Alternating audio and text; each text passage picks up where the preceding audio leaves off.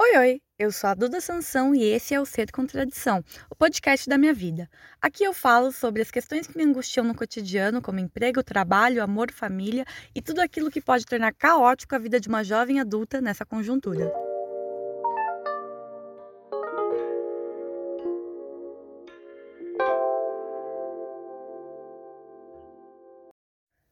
Antes da gente começar a nossa conversa, eu queria agradecer todos e todas que ouviram o último episódio do Ser Contradição. E eu agradeço principalmente as pessoas que vieram trocar uma ideia comigo sobre o que sentiram a partir das coisas que eu falei. É, foi muito legal ter essa interlocução.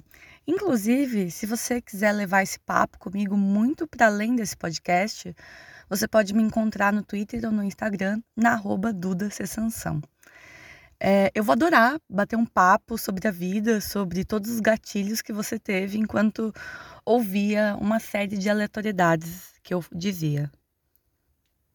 Bem, é, quando eu pensei nesse segundo episódio do Ser Contra a Edição, eu entrei na noia do que eu ia falar, do que eu ia dizer. Como vocês já bem sabem, esse, esse podcast tem uma centralidade das minhas angústias. E acho que seria muito justo eu parti daquilo que me angustiou nessa semana que passou e em como eu tô me sentindo agora. Talvez vocês estejam se sentindo de uma maneira bem semelhante. Acho que eu vou resumir. Eu tô cansada. Eu tô profundamente cansada. Tô cansada de 2021. Tô cansada desse país, tô cansada de estar tá, é, num espaço político governado por um lunático. Tô cansada das minhas contas, eu tô cansada Ai, sabe, eu estou cansada acho que absolutamente de tudo. Eu estou cansada de acordar e ter que fazer contas, ter que planejar. Estou cansada de ir ao mercado e descobrir que está tudo infinitamente mais caro do que era. E olhar e tentar fazer planos a longo prazo e me sentir no meio de um furacão. Acho que é isso, né? Acho que viver no Brasil tem sido um eterno furacão. E um furacão ele não te deixa descansar, ele te pega e ele te joga para lá, te joga para cá e você é tomado pelo vendaval e você só espera sobreviver. Só que é muito cansativa essa vida de sobreviver. E é muito louco também, porque falar em sobrevivência não é falar só sobre as condições materiais da vida, apesar de ser talvez um dos pontos mais importantes, mas é também falar das condições subjetivas, daquilo que bate no nosso coração e daquilo que, sabe, pega para valer. É muito engraçado esse negócio da vida, onde as pessoas acham que falar em direitos sociais e direitos humanos, ah, é só falar em teto, falar em comida, falar em, em, em, em direitos básicos no sentido de, ah, ele tem onde comer, ele tem onde dormir, ele tem onde tomar um banho e está ótimo. Quando na verdade Existe um prazer inenarrável que talvez só que a gente só encontre, né, no, num silêncio, num vazio, na possibilidade do descanso, do não fazer nada, né, de um lazer que não é muito planejado.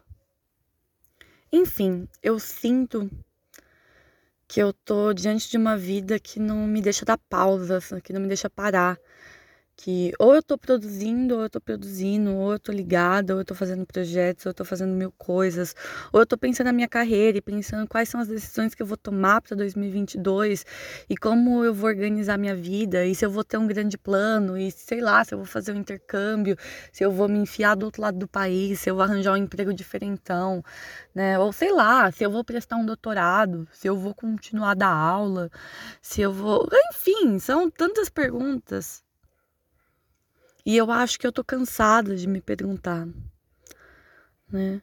Tô cansada, tô cansada, tô assim absolutamente angustiada em ter que olhar o tempo todo e olhar para a vida futura e falar: meu Deus, vai ser isso repetidamente nos próximos anos, porque não existe opção de parar. É muito louco a ideia de que de se reconhecer enquanto classe trabalhadora. E é algo que muitos não fazem. Mas eu sempre gosto de pensar que o melhor parâmetro para a pessoa se sentir classe trabalhadora é que se ela parar de trabalhar hoje, em algum momento ela vai passar fome. Né? Então é quase o terror de tentar garantir esses direitos não só mais concretos e materiais, mas esses direitos subjetivos pela vida que que dá um que dão assim que dá um cansaço monumental porque não dá para parar né? nessa tentativa de luta pelo que é nosso luta por quem a gente quer ser luta pelo que a gente quer fazer desse mundo e dessa vida eu costumo brincar que eu durante a graduação eu sempre tive uma certeza eu queria muito fazer mestrado. Mas eu não tinha um plano exato para depois que isso acontecesse. Eu queria entrar no mestrado e que, sei lá, seria muito legal que as coisas se desenhassem simplesmente a partir disso. É óbvio que elas não se desenham, porque a vida é esse negócio que exige da gente posição e exige enfrentamento. Mas o que eu quero dizer com isso é que eu eu tô me sentindo uma encruzilhada, né? Em uma encruzilhada do tipo, e aí, o que é que vai ser da vida? Eu acho que por mais que eu tenha que fazer alguns enfrentamentos, os meus enfrentamentos ainda têm um, um capital envolvido em relação a isso, no sentido de que se eu arranjar um emprego muito merda, eu ainda tenho a possibilidade de arranjar um emprego muito merda. Né, com essa minha graduação em direito, com o título de mestre em direito que em breve vem, mas eu, eu, não, eu não sei o que eu tô fazendo da minha existência, né? Eu, alguém sabe, pelo amor de Deus, o que, que vocês estão fazendo com a existência de vocês? Eu, eu realmente só queria parar, né? Eu queria parar. Eu, tem dias que eu me pego idealizando, assim, num sonho mais profundo, de eu estar enfiada numa casa, no meio do mato, né, desconectada, desconectada da realidade, desconectada de todos os estímulos, né, desconectada do TikTok que eu passo horas e eu não faço mais nada porque eu tô ligada em vídeos de 30 segundos que falam uma série de besteiras. Enfim, queria queria estar tá no meio do mato, numa casa sozinha, eu comigo mesma, né, com os meus demônios, angústias e loucuras numa noite, e agora estamos em outubro, então provavelmente aí, se o aquecimento global permitir, teremos noites aí que são um pouco mais frescas.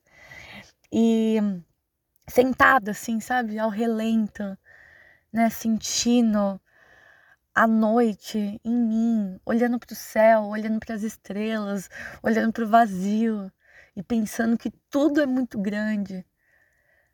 Eu queria esse momento né? Eu queria esse momento de pausa e eu queria parar por uma eternidade, porque eu tô cansada. Tô cansada desse ano. Eu já repeti, mas eu retomo porque eu tô profundamente cansada. Desse ano que todo mundo achou que ia vir coisa melhor do que 2020.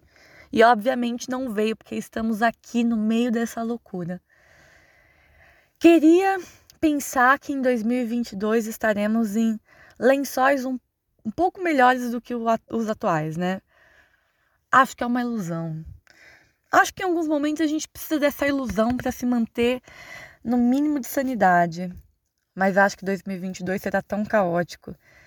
E nesse sentido de caos, é muito dolorido não vislumbrar no horizonte um momento de parar um momento de pausa total e completa do que a gente faz com a gente mesmo nessa conjuntura. Enfim, como vocês podem ver, eu passei alguns minutos discorrendo sobre como eu tô cansada e sobre como o mundo me cansa e sobre como me dói a constatação de que talvez a gente nunca pare e que não há possibilidade em vida, não nessa vida que o sistema do capital nos relega, de simplesmente se desconectar profundamente da realidade, se desconectar daquilo que exaure a nossa alma, que tira a nossa vontade de viver. Lembro que em 2014 eu escrevi um poema, uma poesia sobre como eu me sentia, né? Falava sobre o fim da vida.